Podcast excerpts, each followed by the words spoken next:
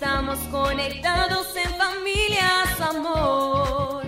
Conectados. Siendo luz para todos los hombres.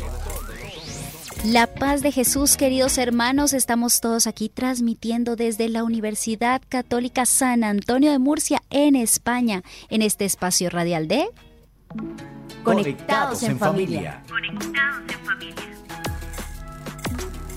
Hoy con ustedes estamos la hermana María Fernanda y la hermana María Cielo.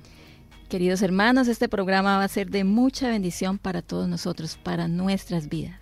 Y así eh, queremos empezar invitándolos muy especialmente a que nos escriban y participen en nuestro programa. Es hora de unirnos en familia. Comencemos. Es hora de comenzar. Estamos conectados.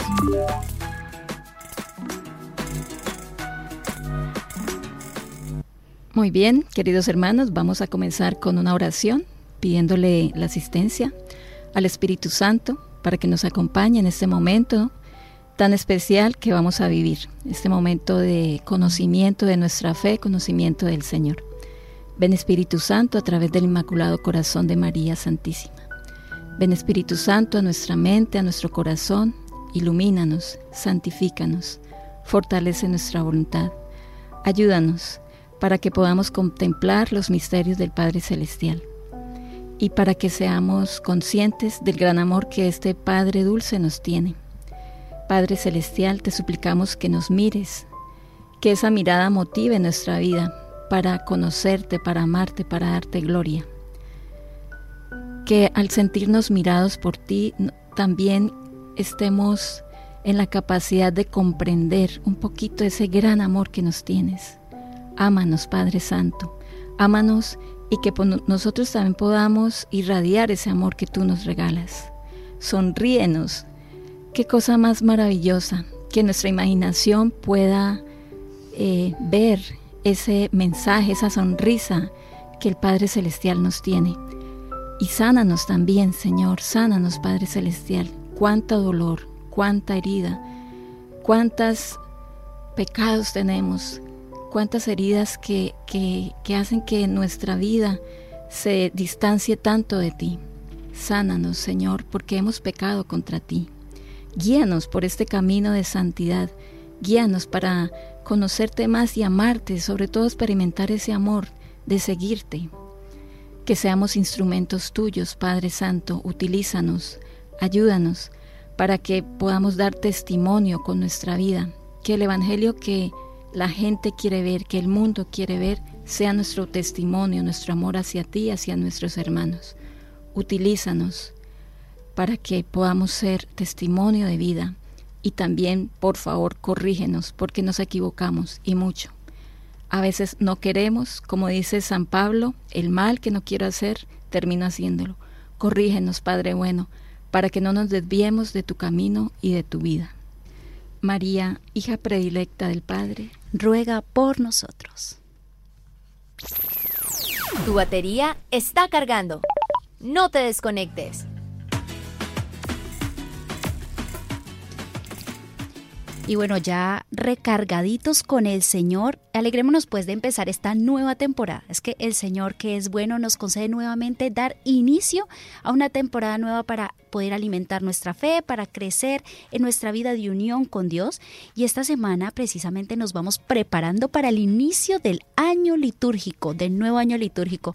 Decía nuestro padre fundador, con frecuencia nos decía, miren, ustedes tienen que estar muy felices, es el día antes cuando celebras esa fiesta grande del final de año litúrgico, no del año de los borrachos, nos decía nuestro padre. Ese es el del 31 de diciembre. tanto ruido. Bueno, en todo caso, sobre todo mucho ruido, porque ya las familias cristianas poco a poco van comprendiendo de que ese último día del año no es simplemente para, para, para levantar muchísimo el codo tomando bastante licor. Así que nos preparamos para iniciar este año y vamos a iniciarlo precisamente con ese primer domingo de Adviento que pronto eh, llegará a tocar nuestra puerta. Y con este tiempo tan especial iniciamos también una nueva temporada llamada Adviento Tiempo del Padre tiempo especial, como lo dice hermanita Cielo, así es. ¿Y por qué es un tiempo de esperanza? Podemos preguntarnos, ¿cierto? Eh, es porque es un tiempo de reflexión para hacer un borrón y cuenta nueva. Nuestro padre fundador lo recuerda, decía, quita, quita, quita, pon, pon. Quita lo malo y pon lo, lo bueno. Es un tiempo que nos invita a prepararnos a, así a meditar de qué, es lo que tengo que quitar de mi corazón, todo aquello que me estorba, para que Jesús pueda hacer verdaderamente en nuestra alma un cambio, que sea un cambio radical, no, no tibio. Claro, y poder quitar de nuestra vida todo aquello que estorba a nuestra santidad. Así que nuestro propósito cuando iniciamos un nuevo año litúrgico no es tanto recortar las fechas pasadas y decir, uy, tantos errores que cometí. Yo recuerdo una vez una frase que me dijo una religiosa, el ocaso le recuerda al hombre su pecado, pero el amanecer le recuerda al hombre la misericordia de Dios. Qué bonito. A mí esa frase se me quedó grabada, hasta la tengo apuntadita en un cuadernito, porque efectivamente no es para estar recordando el pecado, aunque conviene recordarlo para saber que solamente por una gracia infinita de Dios estamos aquí, sino para ver todas las cosas buenas, para aplicar a nuestra actualidad todo aquello con lo cual podemos crecer, ¿sí? Poder estar pensando también y a mí me encanta eso, ¿no? Pensar en todos los beneficios de todo el año. No pensar tanto en, uy, no, esta vez fallé, fallé, fallé, fallé, porque si nos vamos de fallo en fallo, terminamos súper tristes. Deprimidos. Totalmente, no todos los beneficios que el Padre Celestial nos ha regalado en este año y ahora cómo voy con todos esos beneficios a vivir mi nuevo año, ¿sí? Porque Dios sigue inundando esta humanidad pecadora de sus beneficios. Por eso en esta semana, en este tiempo eh, que vamos a empezar de Adviento, estaremos compartiendo la riqueza que el Padre Celestial nos da. Ese papá que es tan, tan bueno, tan tierno, supremamente tierno, porque nos, tan bueno que nos, nos envía a su único hijo, lo envía al mundo para hacernos sus hijos. Somos hijos en el Hijo, somos sus hijos. Entonces, bebamos, hermanos, bebamos de estas fuentes riquísimas de la vida divina, a las cuales la Santa Madre nos, Iglesia nos, nos, nos regala, nos, nos da, la Iglesia Católica nos lleva a lo largo de cada año litúrgico. Es por eso que en el día de hoy hablaremos de tiempos de la liturgia. Así es, y antes de introducirnos en este tema, y precisamente porque estamos hablando de que estamos a las puertas del Adviento, vamos a escuchar la frase del día. Conéctate con este pensamiento. El Adviento nos invita a detenernos en silencio para captar una presencia es una invitación a comprender que los acontecimientos de cada día son gestos que Dios nos dirige, signos de su atención por cada uno de nosotros. Nos lo regaló el Papa Benedicto XVI. Así es, qué frase tan hermosa y tan profunda la que nos regala, porque esto me hizo pensar en algo que nos enseñaron hace poco, formación permanente. ¿Recuerdas esa palabra? Pues que el Padre Celestial nos forma permanentemente a través de los acontecimientos, a través de todos esos beneficios. Y el tiempo de Adviento es precisamente para uno ahondar en eso, para recordarlo. ¿Sí? El Adviento es un tiempo para hacer un alto en el camino. Mira, estos tiempos especiales que la liturgia nos da es para que en medio de esta agitación en que anda el mundo, en este corre-corre, en esta cantidad de ruido, puedas tú decir, stop ¿sí? Una parada. ¿Para dónde voy? Ajá, ¿para dónde voy? ¿De dónde vengo? ¿Cuál es la misión en mi vida? Y contemplar, claro así, nuestras almas en silencio. Mira, muchas veces lo que más nos cuesta es poder entrar en el silencio de nuestro corazón, en nuestro interior, y darnos cuenta de, lo que somos. De la, verdad cruda y dura, digo yo. La verdad y duelen, dice por ahí también. Así es, porque, y, y, solamente en esa medida que nosotros nos introducimos en nosotros mismos, ¿sí? valga la redundancia, en ese silencio interior, podemos también comprender eh, cómo nuestro Padre Celestial nos da su amor, especialmente a través de Cristo Salvador que lo envía al mundo. Sí, es, es una sabiduría, es una gran riqueza que tiene nuestra Santa Madre la Iglesia Católica que nos va llevando por diferentes periodos, periodos litúrgicos durante el año para conocerla, para que podamos vivirlo de una manera más plenamente. Eh, queridos hermanos, queremos invitarlos que escuchemos lo que se pregunta en Eclesiástico capítulo 33, 7. Porque un día es superior a otro. Si toda la luz de cada día del año viene La luz de cada día del año viene del sol. Y el mismo libro nos contesta, en la mente del Señor fueron diferentes. Él hizo distintas estaciones y fiestas. A uno los ensalzó y santificó, a otro los hizo días ordinarios. Repitámonos esta pregunta para que nos quede súper clara. Mira, el eclesiástico nos pregunta, ¿por qué un día es superior al otro? ¿Es que no te ha pasado que tú a veces dices, como que este día estuvo mejor que el otro? Porque a Dios no le gusta la monotonía tampoco. Definitivamente, ¿sí? Y luego entonces continúa, dice, si toda la luz de cada día del año viene del sol, si viene del mismo sol, ¿por qué también podemos decirlo? Bueno, a los que estamos aquí en España, porque también vivimos estas estaciones, que precisamente la respuesta que da. De repente, hoy está, y, y nos pasó, ¿no? Estábamos eh, muy calientitas en casa y de repente salió. Estoy muerto de frío, porque definitivamente así opera Dios. Por tanto, el conjunto de todas estas estaciones, fiestas, de estos días ordinarios, es a lo que le llamamos el año litúrgico, ¿sí? Este exalta tanto la divina magnificencia de la creación como la divina misericordia en la redención. Mira lo hermoso, el el año litúrgico recorre toda la vida de Cristo y podríamos decir que, recorre nuestra propia vida. Sí, qué importante meditar todo esto, qué importante meditarlo a fondo, porque eh, en eso consiste la historia de la salvación precisamente. Es lo que la liturgia quiere llevarnos a contemplar, este misterio de salvación. Primero, la creación, en donde Dios forma de la nada cascadas de belleza y armonía, y en medio de aquel derroche de esplendores, Dios coloca al hombre. Es, inmenso su amor. Lo coloca en la cima dándole la dignidad sobrenatural de hijo, de, su propio hijo, de, de su pequeñito, haciéndolo partícipe de su divina gracia. Y luego podríamos decir, porque claro, esta es la primera creación. Cuando llega, te, te, piensa el Padre Celestial, te crea, te pone, como dices, te hace su Hijo amado. Y luego viene la segunda creación, que es la salvación, porque claro, somos conscientes de que después de la caída toda la creación quedó expectante en la, eh, para que fuera, fuera redimida. Entonces, esta segunda creación es la salvación del género humano, donde Dios acepta la muerte de su Hijo único para que la vida divina brote nuevamente en el hombre caído. Recordemos que, claro, con nuestra caída, con nuestro pecado, quedamos sin nada, con las manos vacías. Perdimos esa corriente de amor que corría en nosotros. Exactamente, sí. Por eso vemos que en el ciclo litúrgico semanal figura y celebra los seis días en que Dios trabajó creando. Sí, papá Dios trabajó intensamente y creando el, precisamente el ambiente propicio para la aparición del hombre. Preparó todo con mucho amor. Es, es, todos los detalles con mucha delicadeza los tuvo. Le preparó la cuna al hijo. Muy bien, así es. Pero y el séptimo día Dios descansó, lo dice la palabra. Y exigiendo también de parte de nosotros los hombres un tiempo de descanso para que alabemos al Señor, para que alabemos a nuestro Creador, para amarlo y para también recuperar las, las fuerzas físicas, morales, espirituales. Mientras que durante los tiempos litúrgicos se recorre las etapas sobresalientes de la historia de la salvación. El descanso es muy importante como lo decía, a nivel físico, emocional, el compartir con la familia, el sacarle, eh, santificar el, día domingo para el Señor.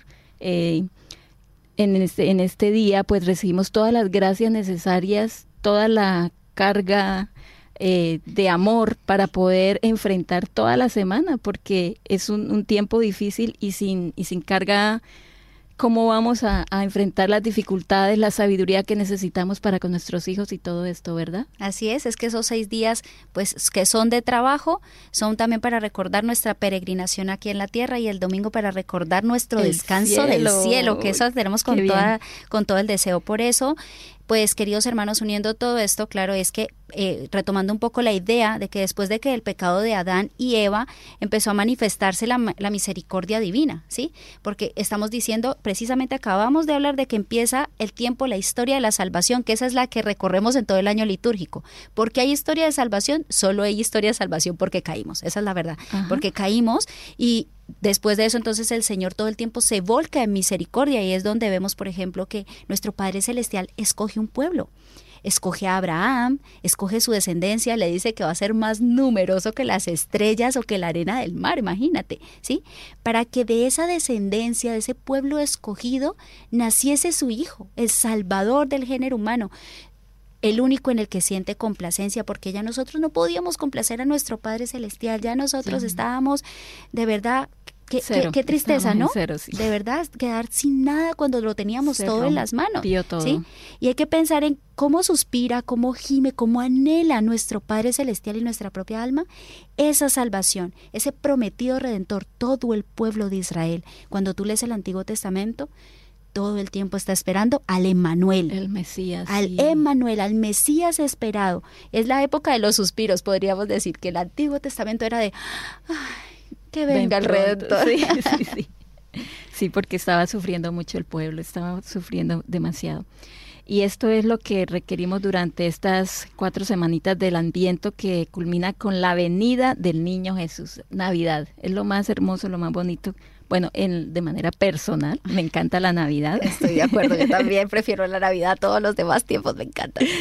Es, es muy bonito porque a veces... Eh, personas que, que a veces durante todo el año casi ni el, ni el saludo y ese, esa fecha es, es una gracia especial, es una gracia que el Señor da, da a, a, quienes a quienes estamos alrededor, a quienes con quienes casi no nos hablamos, justo al menos un saludo, lo mínimo. Tiempo de reconciliación. Exactamente. Porque nos reconcilió el Hijo con el Padre cuando vino luego también. No, Claro, sí, es un tiempo de, de, anhelar fervientemente la venida del, del niño, del, del Señor. Es, es, muy bonito por eso. Así es, y es que eh, eh, otro tiempo litúrgico, claro, nuestra hermana venía comentándonos que este tiempo, este tiempo de Navidad en el que recordamos a, al niño Jesús que viene, volvimos, venimos y nos reconciliamos, es precisamente es un camino porque es donde inicia el año litúrgico con la venida de Cristo, pero luego vamos caminando y vamos a llegar a otro tiempo que litúrgico que es la Cuaresma, ¿sí? Que es donde la iglesia revive durante los 40 días los tres años de vida pública de nuestro Señor Jesús.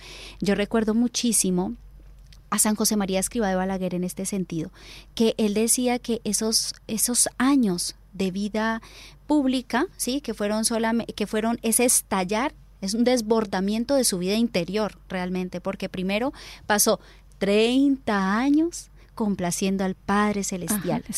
Eso a mí me encanta. Pero entonces en esta semana, en este tiempo de cuaresma, ¿qué es lo que vamos a revivir? Vamos a revivir la pasión y muerte de nuestro Señor Jesucristo para estallar en alegría en esa fiesta grande, la fiesta que la iglesia conmemora todos los domingos y es la Pascua de la Resurrección. Así es, y después de la Pascua que viene, viene eh, después de la Pascua hasta la ascensión de nuestro Señor al cielo, la iglesia revive los 40 días que separaron estos dos acontecimientos y, y después, imitando a María y los apóstoles, entra en el cenáculo para la novena preparatoria a Pentecostés. Qué maravilla, qué maravilla. Totalmente, estando con nuestra madre, que es la que hace que el Espíritu Santo descienda sobre nosotros, eh, porque ella, claro, como medianera de todas las gracias, ella clama fervientemente al Padre para que envíe el Espíritu y viene en Pentecostés. Así que el cenáculo, decían muchos santos padres, es lugar privilegiado de encuentro, de encuentro con Dios. Y a partir de Pentecostés, entonces la gran familia cristiana vive los últimos tiempos. ¿Tú recuerdas eso? Yo creo que todos recordamos eso. Ahí, querida familia, queridos amigos, ¿Cuántas veces no hemos escuchado la palabra de Dios? Los últimos tiempos, los, los últimos, tiempos, los últimos tiempos. Y dices, pero ¿cómo los últimos tiempos? Lleva, yo 2023 años, en los últimos tiempos. Pues efectivamente, los últimos tiempos inician con Pentecostés. Después de Pentecostés es al que llamamos el tiempo de la iglesia, que fue confiada a Pedro a sus sucesores, la cual culmina con la fiesta de Cristo Rey, que es la que vamos a celebrar, ¿sí? La única fiesta que celebra algo que todavía no ha sucedido, la segunda venida de nuestro Señor Jesús al mundo. Esa espera, lo que le llamamos la parusia, nosotros esperamos que Jesús vuelva. De hecho, en la Santa Misa, los que vamos todos los días, todos los días decimos, Maranatá. ven, ven, Señor Jesús. Sí, y también como el pueblo de Israel esperaba al Mesías, nosotros suspiramos por esa parucía. Por eso debemos estar siempre preparados en ese día en que todos compareceremos ante el tribunal de Dios como nos lo dice San Pablo en la carta de los Romanos, capítulo 14, versículo 10. Y es ahí donde se cierra el ciclo litúrgico y terminamos de abarcar en un solo año los miles de años de la historia de la salvación. Así es, con este hecho impresionante que celebramos de esa segunda venida de Jesús al mundo, ¿sí? Ese que acabamos de decir, Cristo Rey, es cuando decimos, pues ya, completamos todo este ciclo litúrgico. Y este don tan hermoso de poder reconocer en cada paso del año litúrgico una huella de la historia de la salvación en cada uno, es algo que el Espíritu Santo nos, nos regala. La verdad es que hay que pedirlo mucho para poder no vivirlo con esa ¿cómo se llama? Como con ese eh, aburrimiento de monotonía, la rutina. Ay, vuelve la Navidad, se acaba la Navidad, se va la Navidad, viene la Navidad. ¿Sí? No, vivirlo con la fuerza de todo, porque decía San Agustín, por ejemplo, que llegó a reconocerlo por una gracia del Espíritu Santo, que con la celebración de fiestas y días determinados, publicamos y consagramos la memoria de los beneficios de Dios para que al correr de los tiempos no se introduzca el olvido de la ingratitud. Hermanos, necesitamos de verdad poder vivir apasionadamente estos tiempos litúrgicos para ser agradecidos porque así podemos ver todo lo que nuestro Padre Celestial ha hecho por nosotros, que la Santísima Trinidad ha hecho por nosotros. Y qué profundo es poder meditar en esta verdad. Porque muchas veces nuestras ocupaciones cotidianas hacen que perdamos como el rumbo, olvidamos este tiempo presente, ¿sí? Vivimos en el pasado o vivimos en el futuro, cuando lo que deberíamos vivir es vivir el hoy, como dice nuestra canción, vivir el hoy, para poder ser agradecidos de todos los beneficios que hemos recibido. Además de vivir el hoy, vivir el minuto, el segundo, intensamente. Así es. Hermana Cielo, mm, San León Magno, nuestro querido Papa también, que recordamos hoy, también nos enfatiza algo muy bonito sobre las fiestas litúrgicas, las actualizan las gracias, derramándolas en todos los tiempos. Él dice que los auxilios instituidos por Dios para la santificación de nuestras almas y de nuestros cuerpos se renuevan sin interrupción al correr de los días y de los tiempos para que la medicina misma de nuestras riquezas, de nuestras flaquezas, nos sirvan de preparación. ¿Qué tal si nos repites nuevamente esa frase para que nos quede así súper presente en el corazón? Que quede bien, bien clarita.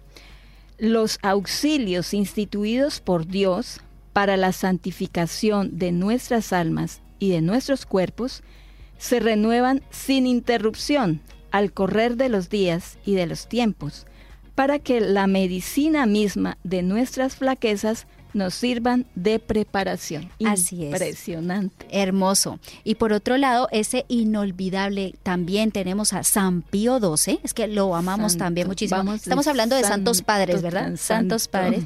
Resaltando la misma idea, dice así, todo el año litúrgico puede considerarse como un magnífico himno de alabanza. Hermanos, meditar en esto, es un himno de alabanza cada día del año. Pero que claro, la familia cristiana, a través de ese himno de alabanza, se dirige al Padre Celestial por medio de Jesús nuestro mediador. Pero requiere también de nosotros un estudio diligente y bien ordenado para conocer y alabar cada vez más a nuestro Redentor. Es un esfuerzo eficaz y un adiestramiento continuo para imitar sus misterios.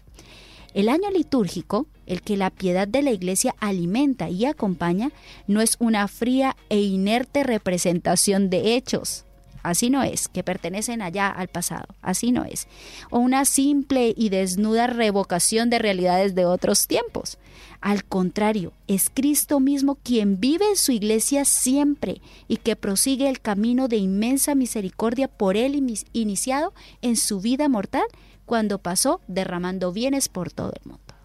Definitivamente. Después de escuchar esto, es imposible empezar este nuevo año litúrgico sin recordar que todo lo que la iglesia me invita a celebrar cada día es una huella del amor de Dios en nuestras vidas. Así es. Y aquí es donde inicia esa ilusión del Espíritu Santo, ¿sí? Pero bueno, va avanzando el tiempo y vamos corriendo un poquito. Ya es hora de, empezar con nuestro vivir el hoy. Vamos a escucharlo y ya regresamos con este tema, con este tema, digamos juntos. Padre, que, todos seamos una sola familia para, gloria tuya. Conéctate con nuestra iglesia. Con la realidad del mundo. Con nuestros hermanos, necesitados. Conéctate con verdadera caridad fraterna. Caridad fraterna. Estamos en Viviendo el Hoy. Conectados. Antes de empezar, queridos hermanos, les recordamos a todos nuestros oyentes que nos pueden llamar a los números desde Estados Unidos al 866-398-6377 y fuera de Estados Unidos al 1-205-271-2976. Ahora sí, hermanita cielo, ¿y qué nos tiene para el día de hoy, para vivir el hoy? Cuéntanos. Bueno, en este Viviendo el Hoy, hoy queremos compartirles... Eh, es un artículo, un artículo muy interesante acerca de las siete claves para evangelizar la generación Z. Generación Z. La generación Z, nada más y nada menos. Bueno, es que esta generación tiene una peculiaridad. Y es que se les consideran generalmente, esto, esto es todo lo que se dice malo, pero ya vas a ver todo lo bueno que tiene esta generación. Se les considera generalmente irreverentes, individualistas, pero además son muy emprendedores. Vaya. ¿Sí? Se dice inclusive que es la sociedad más individualista que ha existido, así lo dice tal cual. Son los primeros nativos globales y digitales. Es que de hecho tú ves que el celular, el móvil, como le decimos aquí en España, ¿sí? Eh, no es solamente un medio de comunicación, es que es como si fuera una prolongación de sí mismo, de esta generación. esta generación son todos los chicos y chicas que han nacido a partir del año 1995 en adelante. Uy, yo pasé por ahí hace ratico. Sí, ya, ya, nosotros no somos de la Z, quizá pertenecemos a otra generación. Pero es muy interesante porque esta generación Z precisamente es nuestro presente y también el futuro de la iglesia, ¿sí?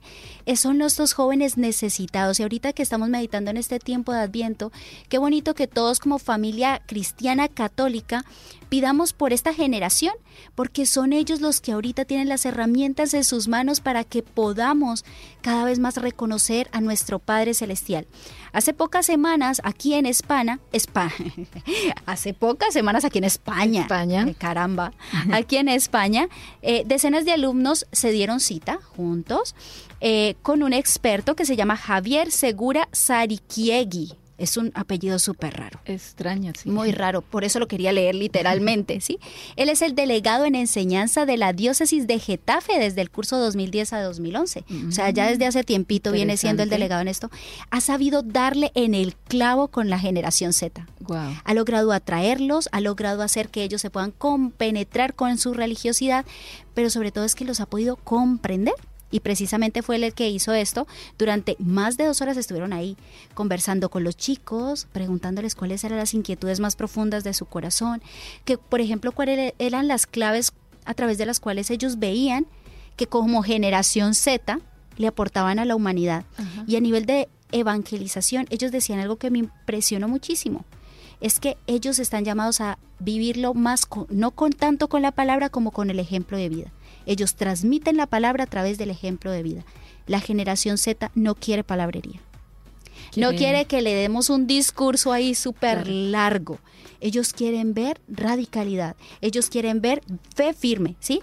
Y simplemente no ir con la palabra adelante, ir con el testimonio. Y entonces aquí voy con las siete claves. A ver, cuéntenos. Estas son las siete. La primera, la adoración como pilar de la evangelización. Uy, qué belleza. Espectacular. Me encantó, me encantó escuchar esto de los mismos jóvenes diciendo ellos, mira, frente al ruido, a un mundo que va corriendo, corriendo, corriendo, nosotros necesitamos espacios de silencio y tener un amigo con quien encontrarnos y decirle, estoy cansado estoy agobiado. ¿Y quién es el amigo? Jesús, Eucaristía. Por favor, qué bien. Segundo punto, segunda clave. El grupo, lo institucional y las masas importan menos. Esto te va a sonar muy raro. Wow. Nos va a sonar muy raro. A la generación Z, de acuerdo con un estudio que se ha hecho, claro que le decimos que está caracterizada por el individualismo y el desencanto social, no le atrae tanto el estar en un montón de, en grupos gigantes, esas Pascuas juveniles, sino más el, tengo mi espacio, mi espacio con el Señor, ¿sí? Por eso es tan importante la adoración eucarística. Entonces, ¿a qué le das prioridad? Le da prioridad a la persona, a la persona, por supuesto. Tercero, esto también me encantó. Lo de siempre funciona y a veces es el pilar. Lo de siempre. Lo de siempre. Mira, cuando le preguntaban a los chicos, por ejemplo, ahorita este tema de las peregrinaciones, este tema de, ah. inclusive, los chicos están yendo a las cofradías. Aquí en, aquí en España es muy común que pertenecen a las cofradías y salen a llevar las imágenes. Tú ves cómo salen en la procesión cantidad de jóvenes y dices cómo lo hacen. Y resulta que es que la tradición tiene su valor especial los pueblos que no han dejado la tradición son las que tienen a esta generación Z ahí, caminando en la religiosidad, ¿sí? Ah, Porque, eh, y esto me hizo recordar un testimonio de una señora yendo con este tema del Adviento, una señora de 68 años que se convierte por, o sea, que vuelve al catolicismo por la corona de Adviento. No era católica. No, era luterana. Luterana. Era luterana y ella entonces, claro, recordaba que pequeñita, esas cosas de tradiciones, ¿sí ves? Pequeñita iba y encendía en la velita la corona de Adviento y a los 66 años dijo, yo solo quiero ir a una iglesia porque quiero ir a ver encender esa velita. Quedó, quedó la semilla. Eso es la semilla, porque eso es tradición. A veces nos dicen, es que tienen un montón de tradiciones, así nos dicen muchos nuestros hermanos separados. Tradiciones que eso no son palabra de Dios. Efectivamente, no son palabra de Dios esas tradiciones eh, de, del común, pero sí que ayudan a que esa palabra se transmita de generación en generación y a la generación Z resulta que le gusta. Que le gusta. imagínate, eso me impresiona. Cuarto punto dar con las puertas adecuadas. Es decir, hay que saber cuál es la puerta con la cual ellos te abren. ¿Sí? Y la puerta, por ejemplo, aquí en España, las peregrinaciones les están encantando. Ahora, como decíamos que no les gusta la palabra, ¿sí? sino más el ejemplo. Entonces dice, dice, eh, contaba eh, un profesor, me voy yo a decirle a los chicos, mire, ustedes tienen que ser solidarios, ustedes tienen que ser compasivos. Al rato estaban, ay, aburridos, qué pereza, este que lleva una hora echándonos cátedra. Y dijo, yo cómo atraigo a estos jóvenes, ¿Cómo lo, cómo lo logro. Y entonces se le ocurrió una magnífica idea, invitar a una mujer discapacitada que vivía la realidad de tener que necesitar ayuda a contarles ellos su drama. Los tuvo ahí, atentos. ¿Por qué? Porque ellos también quieren, tienen ese afán de vivir con la persona el sufrimiento, no quiere que le hables, ellos quieren vivirlo. Tocarla, palparla, Exactamente, así es. Quinto, nunca dejar de presentar a Cristo como el Salvador. Cristo es el Salvador y punto. Nada de, de, inventarse cosas para vernos más modernos, no. Tenemos que presentarle la realidad. Cristo es el Salvador. Sexto, evangelizar a toda la persona. Estos jóvenes esta generación nos dice, y son chicos los que, los que él hizo el estudio, son chicos de 17, 18 años. Llegan y nos dicen estos chicos, mira, es que no solamente me llenes la cabeza, que eso es lo que hacemos cuando damos una cátedra. es que soy completo, es que tengo un espíritu que necesita, tengo una psique que falta, tengo heridas emocionales, tengo sentimientos, ayúdame todo. Y séptimo punto, seguir a Cristo radicalmente. Nada les gusta más la radicalidad. que la radicalidad. Eso a mí me impresionó profundamente.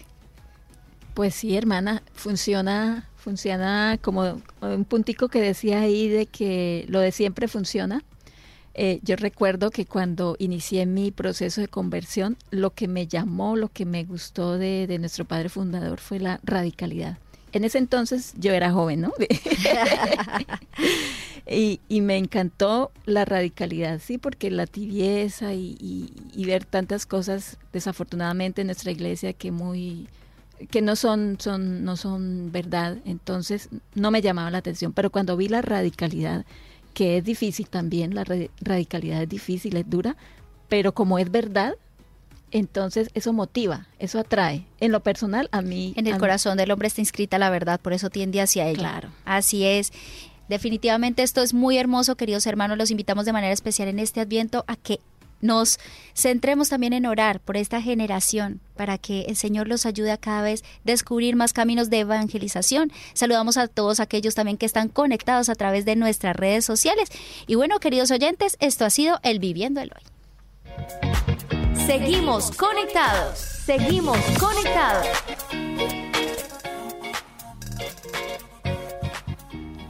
Muy bien, y seguimos hablando en este día de tiempos de la liturgia.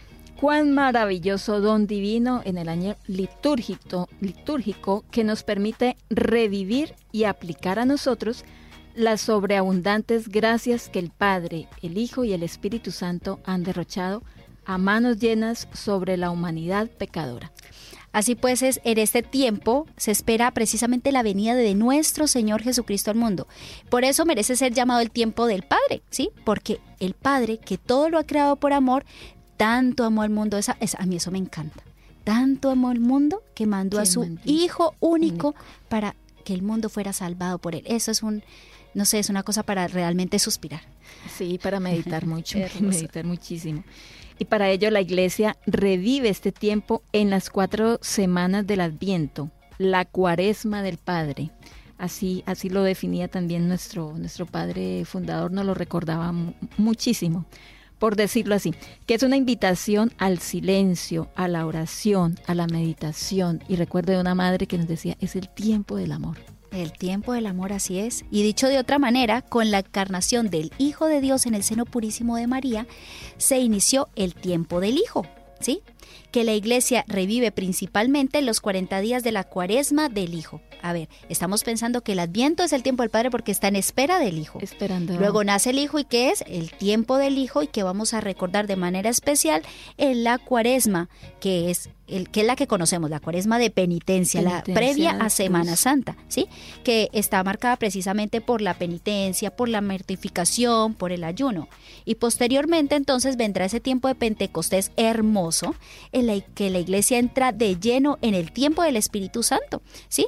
Preparando así la segunda venida de Cristo. Esta cuaresma del Espíritu Santo abarca, abarca los 40 días que transcurrieron entre la resurrección y la ascensión del Señor al cielo, más los nueve días de la ascensión y Pentecostés. Es decir, es un tiempo donde vivimos vivir más especialmente, viendo que este es un tiempo como de transición, ¿sí? Así es.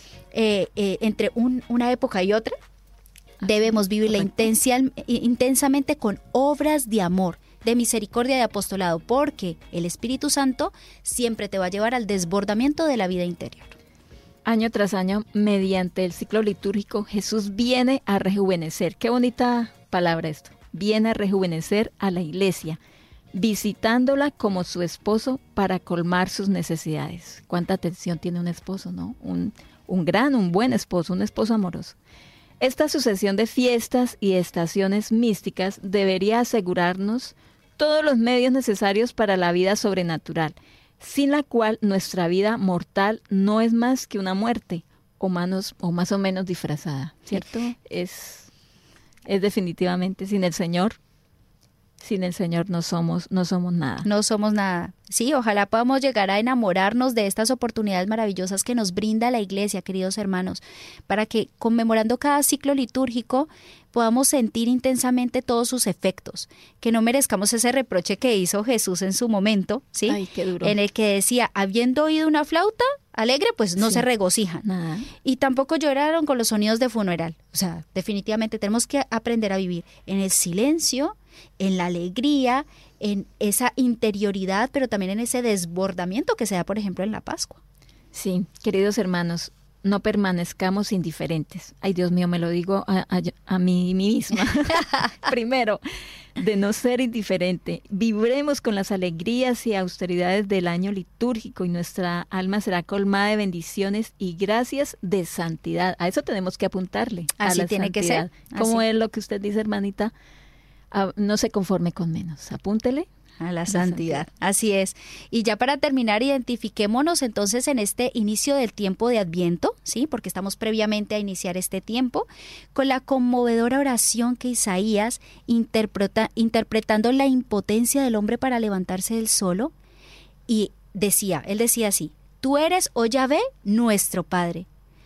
O oh, si rasgaras los cielos y bajaras. Repitámoslo ahí cada uno en su corazón o si rasgaras los cielos y bajaras, y que ese día de Navidad de verdad le clamemos al Señor, rasga los cielos y ven.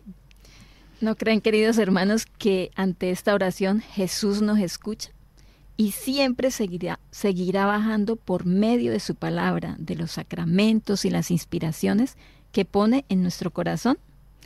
Por eso no dejemos de seguir acogiendo y deseando que las bajadas de Jesús sean cada vez más profundas y transformantes. Con cada comunión, por ejemplo, clamamos esa, esa bajada. Bueno, el tiempo sigue entonces avanzando, así que antes de continuar con nuestras conclusiones, vamos a ir a nuestra canción refrescante. Les invitamos a decir, Padre, que, todos te, conozcan y te amen.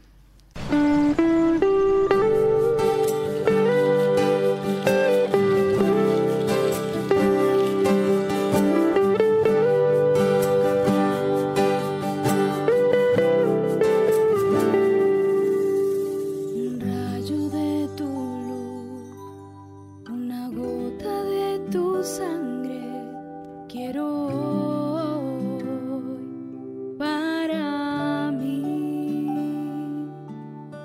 El mundo en el que vivo, la ausencia de tu amor, solo claro.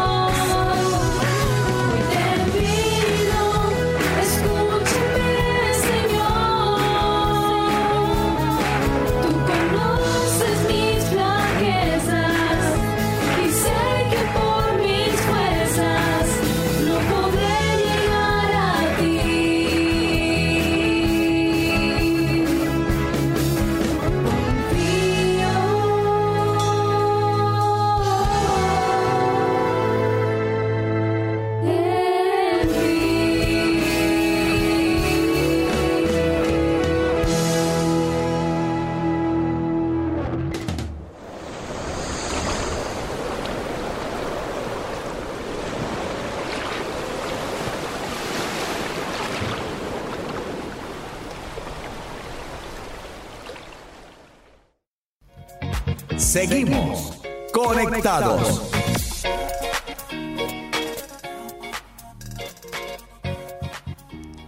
Qué lindo tema hemos meditado en este día, al iniciar esta nueva semana, pero también un nuevo tiempo litúrgico que es el Adviento. Más bien, a prepararnos para este tiempo que ya va a iniciar. Iniciamos formalmente el 3 de diciembre, empezaremos ese día a poner la primera velita de Adviento con esa alegría de saber que ya estamos en esa espera del Señor. Y sí, y aquí hemos podido eh, poco a poco ir aprendiendo cómo la iglesia a través de los tiempos litúrgicos nos lleva a recordar y hacer nuestros los principales momentos de la vida de Jesús. Nos muestra cómo es la historia de salvación en nuestra propia vida, porque mira, cada vez que meditamos en la vida de Jesús, tenemos que también irnos compenetrando con esa vida, hacernos uno con esa vida de Jesús. Ver que con su nacimiento también es nacimiento para nosotros, nacimiento a la vida nueva cuando llegamos a, por ejemplo, a la cuaresma, como nosotros morimos también con Cristo para poder resucitar, con. Él en la Pascua. Así. Y así pues tenemos esa esperanza de ascender un día al cielo. Y por eso mientras tanto esperamos al Espíritu Santo. Cuando ya Él desciende, entonces que Él venga a hacer de nosotros ese desbordamiento. ¿Sí? de vida interior, llenándonos de buenas obras, de buenas acciones, para luego entonces introducirnos otra vez en el tiempo del Padre. ¿m? Siempre vamos a estar en este recorrido, pero viendo cómo nuestra vida misma se conjuga con la vida de Jesús. Es nuestro deber, queridos hermanos, un grave deber, el poder aprovechar estos tiempos. No dejar que las gracias se despilfarren. Recordemos a Nuestra Señora, la Virgen Milagrosa, que Ay, derramaba encanta, sus, rayitos de gracias y que decía que había muchos que se desperdiciaban. Se O San, y- o San. Agustín que tantas veces nos decía, mira, teme a Cristo que pasa, porque Él pasa de esa forma de una sola vez. Entonces, teme a Cristo que pasa en este año litúrgico que vas a empezar y disfruta cada momento, ¿sí? Y sabemos que, claro, solo no lo vamos a poder hacer, así que pidamos fuertemente el Espíritu Santo para vivir estas realidades. Recordemos, queridos hermanos, también lo que nos dice el Catecismo Católico en el numeral 2177. Antes que de que el comercio y el mundo nos quiera robar el verdadero sentido de las fiestas litúrgicas, el domingo en el que celebra el misterio pascual por tradición apostólica ha de observarse en toda la iglesia como fiesta primordial de precepto. Es decir, como cristianos e hijos de Dios, debemos asistir de la mejor manera, con la mayor disposición y sin falta a la celebración eucarística dominical. Salvo que tenga 40 de fiebre, decía nuestro padre fundador. Eh, sobre todo también hacerlo con la conciencia, ¿no, hermana? Eh, Así de que, es, de que claro. Si estamos cumplir. diciendo, si estamos Ajá. diciendo también de que todo el tiempo litúrgico nos llama a hacer de nuestra propia vida tiempo litúrgico, ¿sí? Así es, sí, pues sí, sí. también la semana te está invitando a eso continuamente, para que llegues a ese domingo que es el domingo para recordar la resurrección, para que, porque es que estamos celebrando la, cada domingo es una prolongación de ese gran domingo, del gran domingo de la resurrección, de recordar que tenemos a un Padre que tiernamente nos ama, y como nos ama nosotros vamos a donde ese Padre, ¿sí? Vamos a ese Padre también a devolverle un poco de ese amor que siempre va a ser chiquitito, pero es devolverle toda esa ternura que Él mismo nos da porque como Padre siempre nos está esperando. Así que este domingo, cuando vayas, ¿sí? Piensa profundamente ahí en tu corazón que en tu vida se está reviviendo ese misterio de la resurrección, pero que además ese Padre Celestial te ama y te espera.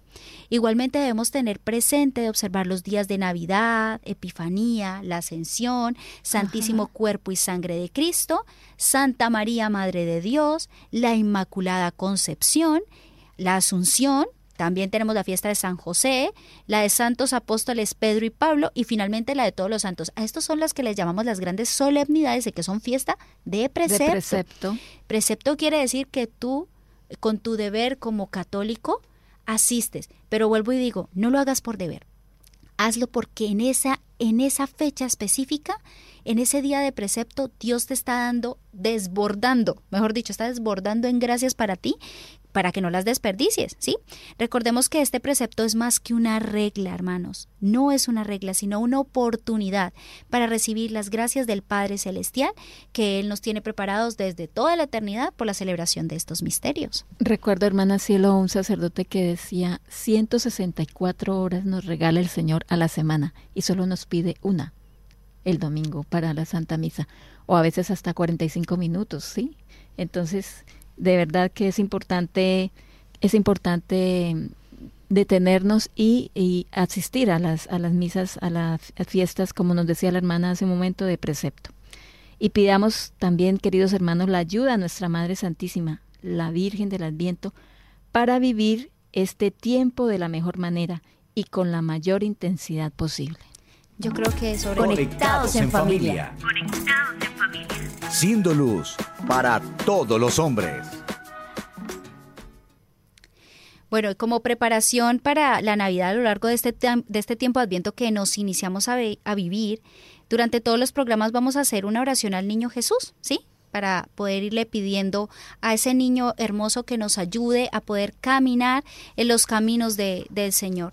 Miren, queridos hermanos, aquí antes de hacer esa oración, quiero compartirles la importancia de que durante este tiempo también intentes configurarte con María, ¿sí? Con María que es la madre del Adviento también, es la madre de la espera, porque vamos a ver que en este tiempo de Adviento va a ser uno de los personajes que nos va a estar acompañando, Claro, claro. ¿sí? Ella nos va a acompañar continuamente y también recordar de que todo lo que pidamos al niño Jesús, así se lo, re- se lo reveló a la, a la venerable Margarita, del. Santísimo Sacramento, que todo lo que pidamos por los méritos de su infancia, no, nada, nada, nada nos será negado. Así que hay que hacerlo con mucha, muchísima, muchísima, muchísima fe. Ahí, ahí en unas, en unas eh, iglesias creo una imagen muy bonita de la Santísima Virgen embarazadita. No sé si, si la Sí, la de la dulce espera. La dulce espera, Nuestra Señora del Adviento. Entonces, qué bonito, qué bonito de verdad entregarnos a la Santísima Virgen María. Y, y bueno, pidámosle a ella, pidámosle a ella que nos, que nos ayude para que en este tiempo de Adviento, pues, cambie nuestro corazón, quitemos las cosas que nos sobra y le, le regalemos al niño Jesús esta, esa cunita. Ah, recuerda las, como nos enseñaba nuestro padre, las pajitas del niño Jesús, quitar, eh, quitar todo lo, lo malo y colocar pajitas en nuestro corazón, bueno, pequeños sacrificios para hacerle la cunita al niño Jesús. Y así entonces empecemos haciendo esta oración, esta oración muy bonita para irnos introduciendo en este misterio de todos los regalos que el niño Jesús nos da. Santísima Virgen María, Madre del Adviento, Madre hermosa, queremos entregarnos en este día y pedirte que nos ayudes a esperar a ese niño Jesús, a quitar todo, todo el pecado, todo lo que nos estorba, toda la amargura. Te suplicamos también que nos ayude a valorar cada momento, cada fiesta litúrgica, cada día de precepto. Ayúdanos, niño Jesús, a amarte cada vez más. Acordaos, oh dulcísimo niño Jesús, que dijiste a la venerable Margarita del Santísimo Sacramento y en persona suya a todos vuestros devotos estas palabras tan consoladoras para nuestra pobre humanidad agobiada y doliente. Todo lo que quieras pedir, pídelo por los méritos de mi infancia y nada te será negado. Llenos de confianza en vos, oh Jesús, que sois la misma verdad, venimos a exponeros toda nuestra miseria. Ayúdanos a llevar una vida santa para conseguir una eternidad bienaventurada. Concédenos por los méritos infinitos de vuestra infancia la gracia de la cual necesitamos tanto. Nos entregamos a vos, oh niño omnipotente, seguros de que no quedará frustrada nuestra esperanza y de que en virtud de vuestra divina promesa acogeréis y despacharéis favorablemente nuestra súplica. Amén. Bueno, queridos hermanos, hemos llegado ya al final de nuestro programa. Le pedimos al buen Dios que pueda derramar muchas, muchas bendiciones en cada uno de nosotros, que todo lo que hemos aprendido de verdad se cultive en el corazón, que podamos crecer en santidad, en justicia, en, En amor, a. Jesús y que esta oración que hemos hecho al niño Jesús de verdad se convierta en obras en nuestra vida, que el Señor conceda de manera especial a todos aquellos atribulados que con confianza se acercan al niño Jesús, esa gracia de la cual necesitan tanto. Tanto. También para nosotros que vamos caminando en este camino de fe, para que continuemos y perseveremos. Y así queremos, queridos hermanos, entonces queremos despedirnos de ustedes. Hemos estado con ustedes las hermanas comunicadoras eucarísticas del Padre Celestial desde la Universidad Católica San Antonio de Murcia en España. Con ustedes estamos la hermana María Cielo Y la hermana María Fernanda. y los invitamos a un nuevo programa de Conectados mañana a la misma hora. No se lo pierdan. Hemos estado. Conectados con Dios. Tu batería ha sido recargada. Hasta el próximo programa. Conectados.